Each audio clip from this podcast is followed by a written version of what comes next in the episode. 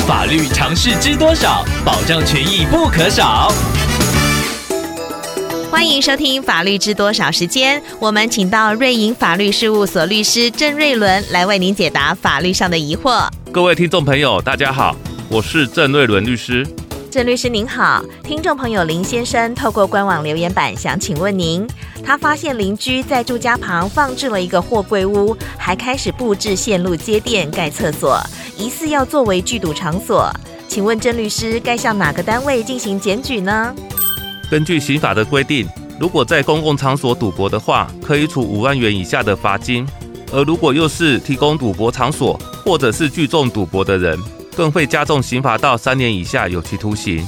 所以，听众朋友，如果发现有人违法聚赌的情形，可以向辖区派出所或者是分局检举，请警方派员前往查处侦办。至于在土地上摆放货柜屋是否合法，则要看有没有占用到他人的土地以及土地的性质。如果是违规占用他人土地的时候，当然是可以由所有权人出面请求占用人返还土地。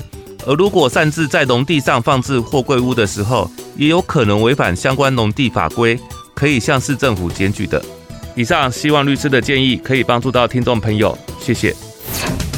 法律知多少？小小常识不可少，让您生活没烦恼。